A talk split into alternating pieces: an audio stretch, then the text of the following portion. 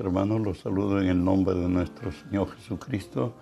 Que la gracia y el favor de Él sea hoy sobre nosotros, sobre los nuestros, los momentos que estemos, las circunstancias que pasemos, aún las confrontaciones que tengamos. Recuerde que si Dios es por nosotros, nada ni nadie podrá contra nosotros. Estamos estudiando la palabra de nuestro Dios.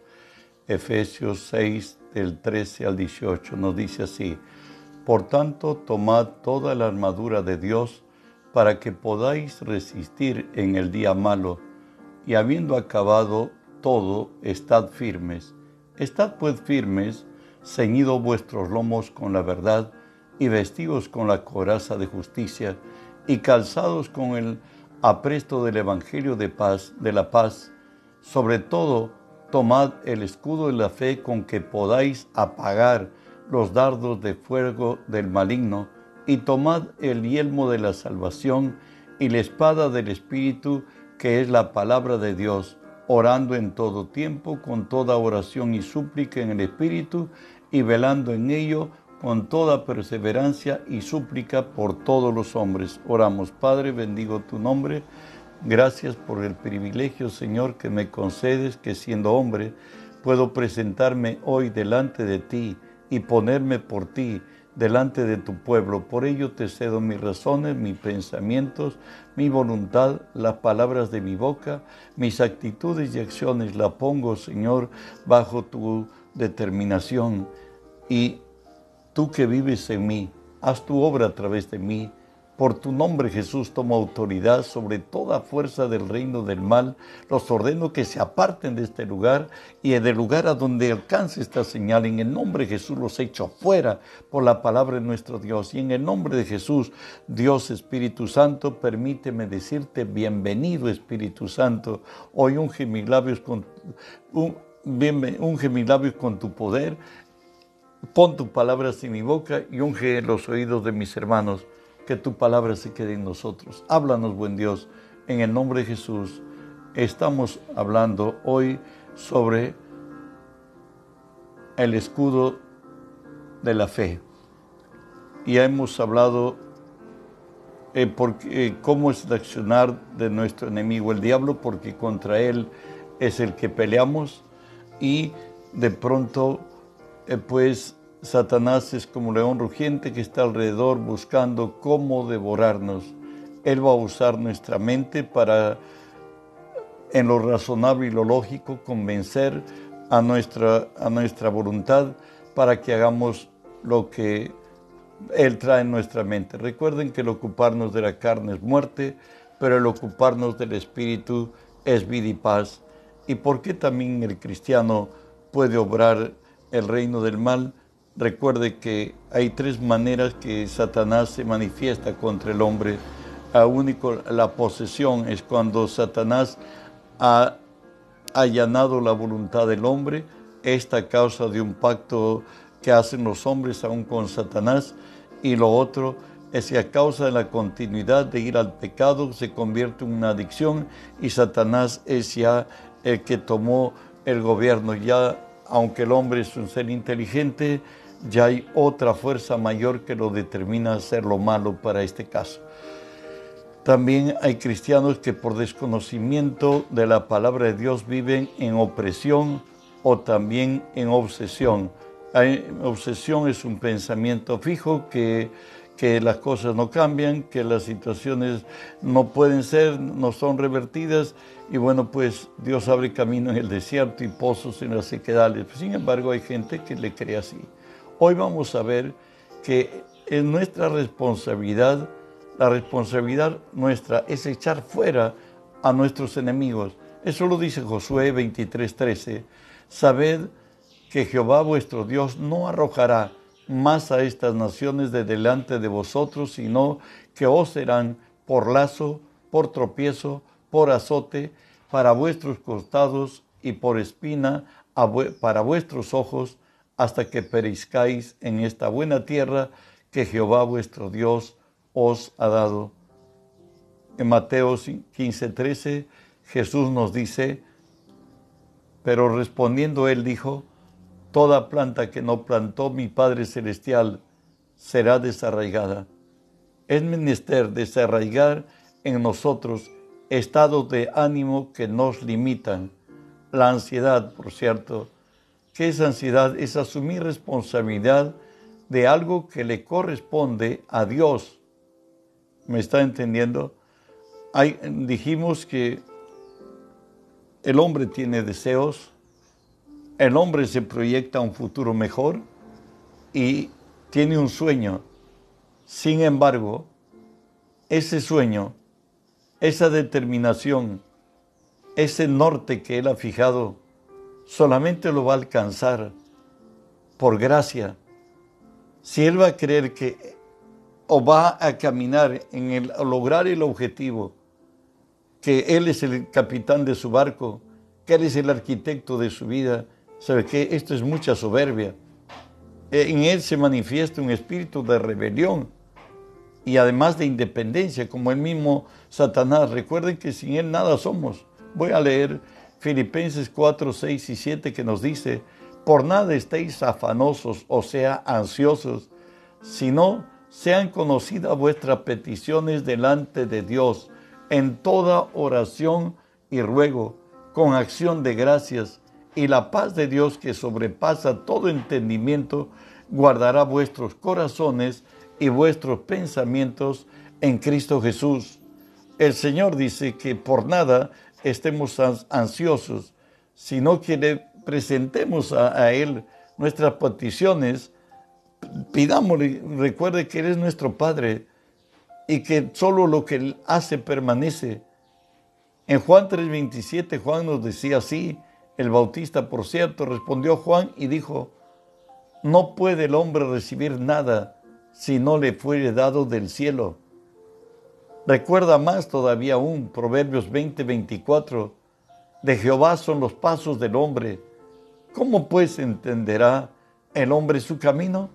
Pues en vano que nos levantemos muy temprano y nos acostemos muy de noche, nos dice la Escritura, y que comamos pan de dolores.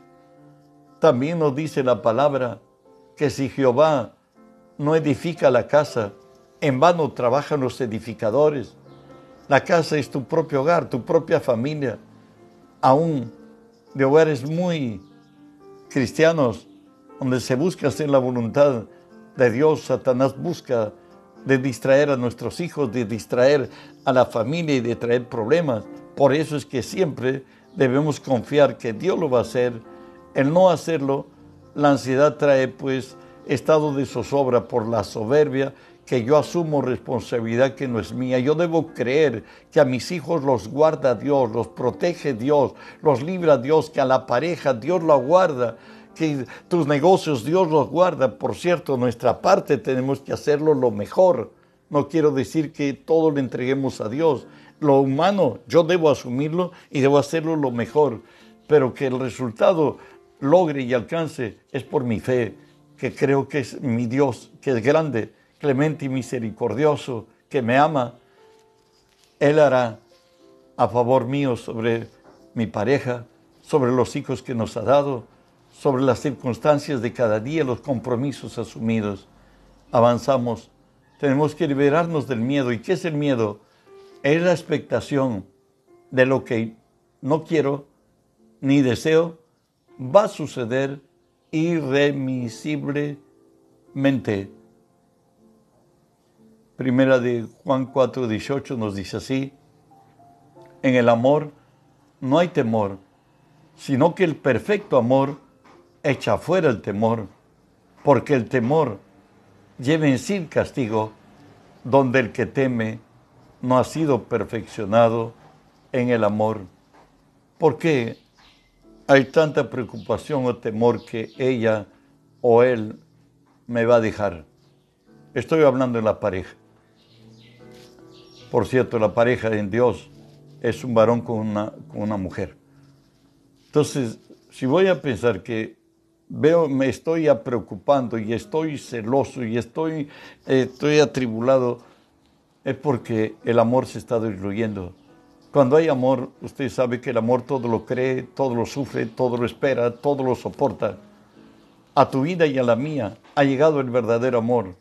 El verdadero amor se llama Jesús. Y Jesús dice, el verdadero amor echa fuera el temor. Cuando el que, el que teme no ha sido perfeccionado en el amor, nos dice la palabra. Romanos 8:15 nos dice así, pues no habéis recibido el espíritu de esclavitud para estar otra vez en temor, sino que habéis recibido el espíritu de adopción por el cual clamamos Abba Padre. Recuerde que el temor llega al hombre cuando el hombre se ha separado de Dios. Allí en el, Edén, donde Dios le llamaba a Adán, Adán dice, ¿dónde estabas tú cuando te buscaba? Él dice que se escondió porque tuvo miedo. Y el miedo es el antife. Y donde uno lo que teme le va a alcanzar. Por eso, en lugar del temor tienes que tener fe. Y de ahí que nos dice 2 Timoteo 1.7, porque no nos ha dado Dios espíritu de cobardía, sino de poder, de amor y de dominio propio. Poder, amor y dominio propio. Cuando Cristo viene a, la vida del, del que lo ha aceptado como Señor y Salvador, bueno, pues recibimos el espíritu de poder, o sea, de autoridad, de amor y de dominio propio. Ya no estamos con lo estuvimos en el pasado, en Adán estábamos sujetos al temor, al miedo. El miedo es del diablo, la fe es de Cristo. La soledad surge en quienes frente al rechazo se rindieron. Estos descienden en la elíptica, rechazo, autocompasión, ansiedad, soledad, destrucción, muerte. Los egocéntricos se convierten en personas frías y testarudas. El problema es que somos, de todas formas, todo hombre, tenemos heridas en el alma. Y algunos lo rechazaron. Y ellos se rindieron al rechazo. Y al venir esto, descienden en una elíptica, rechazo, autocompasión, ansiedad, soledad, destrucción o muerte. Saben que Jesús también fue rechazado y fue desamparado y fue olvidado, como nos dice Salmo 22.1. Dios mío, Dios mío, ¿por qué me has desamparado? ¿Por qué estás tan lejos de mi salvación y de las palabras de mi clamor? Quizás esas sean las palabras tuyas, no en el extremo que a Jesús le fallaron todos, absolutamente todos. Él tuvo una soledad absoluta. Pero ¿por qué pasó Jesús esto? ¿Sabe qué? Para comprar tu paz. En Juan 14, 27 Jesús dijo, la paz os dejo, mi paz os doy. Yo no, yo no os la doy como el mundo la da. No se turbe vuestro corazón ni tenga miedo. Bueno, la paz de Cristo es sino la presencia viva, real de Jesús en tu vida, como nos dice Colosenses 1, 26, 27. El misterio que había estado oculto desde los siglos y edades, pero que ahora ha sido manifestado a sus santos, a quienes Dios quiso dar a conocer las riquezas de la gloria de este misterio entre los gentiles, que es Cristo en vosotros, la esperanza de gloria, la presencia viva y real de Jesús. Libera del temor, libera de, todo, del rechazo, de toda humillación. ¿Por qué? Porque hoy está con nosotros. Ya no estamos solos, ya no hay la soledad. Cristo vive en nosotros. El que se une al Señor, un espíritu es con Él. Si te está pasando algo así, clama y dile a Jesús que lo recibes ese día en tu vida, de que lo recibes a Él resucitado, exaltado, que Él fue rechazado, que fue el desamparado, que Él fue el ultrajado, fue maldecido, para que tú tengas paz. Y dile, te recibo a ti, tú eres mi paz. Avanzamos. La indecisión, carácter de las personas, falta de responsabilidad y con excesivo temor de errar o de fracasar. Ellos tampoco pueden creer en Jesús. Santiago 1, 6 y 7 nos dice, pero pide con fe, no dudando nada, porque el que duda es semejante a la onda del mar que es arrastrada por el viento y echada de una parte a otra. No piense que quien tal haga que recibirá cosa alguna del Señor. ¿Sabes que al venir Cristo a nuestras vidas terminó el problema, según de Corintios 1.7, porque no nos ha dado Dios espíritu de cobardía, sino de poder, de amor y de dominio propio. Si es menester, aun si te convertiste y no hay fruto de esto, hoy hazlo en tu vida. Dile a Jesús que lo recibes como Señor de tu vida, como Salvador de tu alma y le invitas que viene, venga a tu vida y la cosa cambiará. La frustración, los que fracasan con facilidad, conciben pensamientos negativos. Te hago recordar a ti si pasas por ello. Isaías 43, 18 y 19 nos dice, no os acordéis de las cosas pasadas, ni traigáis a memoria las cosas antiguas. He aquí que yo hago cosa nueva, pronto saldrá a luz. No la conoceréis otra vez. Abriré caminos en el desierto y ríos en la soledad. Dios trae nuevos comienzos a nuestra vida. También el autoabandono.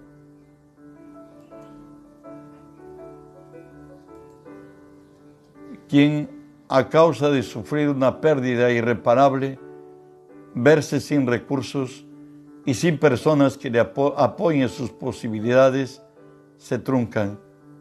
Pero sin embargo, si tienes a Dios, escúchalo y repítelo delante de Él.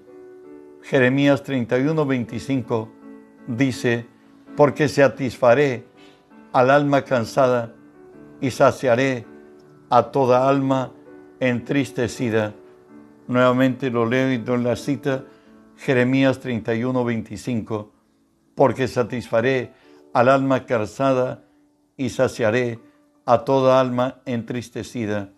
Salmos 138, 7 nos dice así, si anduviere yo en medio de la angustia, tú me vivificarás. Contra la ira de mis enemigos extenderás tu mano y me salvará tu diestra. Si anduviere en medio de angustia, tú me vivificarás. Contra la ira de mis enemigos extenderás tu mano y me salvará tu diestra. ¿Sabes? Hay un modo, modo operativo del adversario.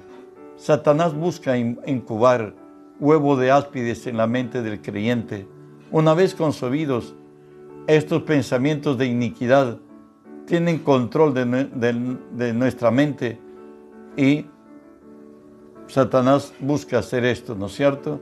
Y ahí, cuando Satanás ya, captura nuestra mente, logró que los huevos del áspide se incuben y que le queremos a Satanás, el problema empieza, como nos dice así, Isaías 59, 5, incuban huevos de áspides y tenen, tejen tela de aranas.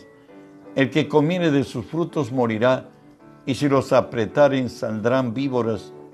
Satanás hace eso y está acosando. En segunda de Tesalonicenses 2.4 dice, el cual se opone y se levanta contra todo lo que se llama Dios o es objeto de culto, tanto que se sienta en el templo de Dios como Dios, haciéndose pasar por Dios. Recuerda que Satanás tiene acceso a nuestra mente. Él puede poner ahí los huevos del áspid y, bajo lo razonable y lógico te va a decir que tú lo que estás oyendo es la verdad, que lo que has visto es la verdad, que lo que tocaste en tu cuerpo, si hubo un temor, es verdad y que debes tener cáncer. Y el día que le creemos y le damos la razón al enemigo y no caminamos en fe, mas el justo vivirá por fe, creeremos a Dios y en el nombre del Señor revertiremos las obras del diablo. Pero los que quedaron presos en eso, nos dice Isaías 59, 11 y 12, gruñimos como osos todos nosotros, y gemimos lastimeramente como palomas. Esperamos justicia y no la hay, salvación y se alejó de nosotros, porque nuestras rebeliones se han multiplicado delante de ti y nuestros pecados han atestiguado contra nosotros, porque con nosotros están nuestras iniquidades y conocemos nuestros pecados. Es ahí cuando uno le cree a Satanás, le da, le da el derecho de que de zarandearnos, de enfermarnos, de oprimirnos, como lo dice Lucas 22, 31 al 34, dijo también el Señor, Simón, Simón, he aquí Satanás os ha pedido para zarandearos como trigo, pero yo he rogado por ti que tu fe no falte, y tú, una vez vuelto, confirma a tus hermanos, y el Señor después, y él dijo, Señor, dispuesto estoy a ir contigo, no a la cárcel, sino también a la muerte. Y él le dijo, Pedro, te digo que, que el gallo no cantará hoy antes que tú niegues tres veces que me conoces. Nos entregamos allí al enemigo y bueno, pues si le creemos a los pensamientos que Satanás busca sembrar en nuestra mente, sí basado en la lógica y la razón, podemos desgraciadamente comprobar lo que Juan 10:10, 10, la primera parte, nos dice, el ladrón no viene sino para hurtar, matar y destruir. Satanás viene a enfermar, como dice Salmos 31, 9 y 10 Ten misericordia de mí, oh Jehová, porque estoy en angustia. Se han consumido de tristeza mis ojos, mi alma también y mi cuerpo, porque mi vida se va desgastando de dolor y mis años en suspirar se agotan mis fuerzas a causa de mi iniquidad y mis huesos se han consumido. Otros en opresión dicen lo que dice el Salmo 69 del 1 al 4. Sálvame, oh Dios, porque las aguas han entrado hasta mi alma. Estoy hundido en cieno profundo, donde no puedo hacer pie. He venido, ha venido a abismos de aguas, y la corriente me ha anegado. Cansado estoy de llamar, mi garganta se ha enronquecido. Han desfallecido mis ojos esperando a mi Dios, se han aumentado más que los cabellos de mi cabeza. Los que me aborrecen sin causa, se han hecho poderosos mis enemigos, los que destruyen sin, sin tener por qué. Y he de pagar lo que no robé. Ese es el llanto del oprimido. Eso es, hermanos, el andar en la carne, el, el aceptar como verdad las realidades naturales. Recuerden que Jesús vino a destruir las obras del diablo. Hay una verdad natural, racional, humana, que es oscila y cambia, pero hay otra verdad eterna que está en el cielo. Es la verdad de Dios. Si esta verdad natural la someto a la verdad sobrenatural divina de nuestro Dios, la verdad de Dios tiene poder de implantar su verdad sobre nuestra verdad natural y racional. Esto se llama fe y a través de la fe son revertidas nuestras circunstancias. Satanás viene a arruinar, como lo dice Ezequiel 18:30. Por tanto, yo os juzgaré a cada uno según sus caminos, o oh casa de Israel. Dice Jehová el Señor, convertíos y apartaos de vuestras transgresiones y no será la iniquidad causa de mi ruina, causa de ruina. El problema es creerle a Dios por fe o creerle a Satanás que es iniquidad. A ti y a mí nos llamaron a creer en Jesús. Sabes, por causa de la iniquidad implantada, Dios juzga en su justicia y ejecuta juicios en los que concibieron los pensamientos inicuos. Para este caso, uno de los más grandes, Moisés y su hermano, números 20 del 10 al 12. Y reunieron Aarón y Moisés a la congregación delante de la peña y les dijo, oíd rebeldes, ahora rebeldes, ¿os hemos de hacer salir agua de esta peña? Entonces alzó Moisés su mano y golpeó la peña con su vara dos veces y salieron muchas aguas y bebió la congregación y sus bestias. Y Jehová dijo a Moisés y a Aarón, por cuanto no creíste en mí, para santificarme delante de los hijos de Israel, por tanto, no meteréis esta congregación en la tierra que les he dado. Recuerda que Moisés se fue de boca, nos dice los salmos, habló precipitadamente. Si él hubiese dicho, ¿acaso ustedes no creen que Jehová les dará el agua? Yo no estoy del acusador de Moisés, un, hombre de los más grandes que nació en esta tierra, pero sin embargo, hombre a la vez, presionado por tres millones que le pedían agua, se fue de boca y él dijo, acá, oíd ahora rebeldes, os hemos de salir, no os hemos de hacer salir aguas de esta peña. Bueno, entonces Moisés dice, alzó su mano y golpeó la peña dos veces y salieron las aguas, muchas aguas. Pero él no dijo que Jehová Dios era el que salía, sacaba el agua. Ahí se fue de boca Moisés. Yo sé que él temió a Dios siempre, pero esta vez se le fue. Y las blasfemias al Dios viviente, el caso de Rapsés, el asirio, del rey Ezequías. En Segunda de Reyes 19:22 dice, este había subido a acechar contra Israel y a obligarlos a rendirse durante cuatro meses. Y durante esos cuatro meses él estaba en asedio y les decía que no crean en el Dios que está hablando Ezequías. Y escuchen la respuesta de Dios. Segunda de Reyes 19, 22. ¿A quién has vituperado y blasfemado? ¿Y contra quién has alzado la voz y levantado en alto tus ojos?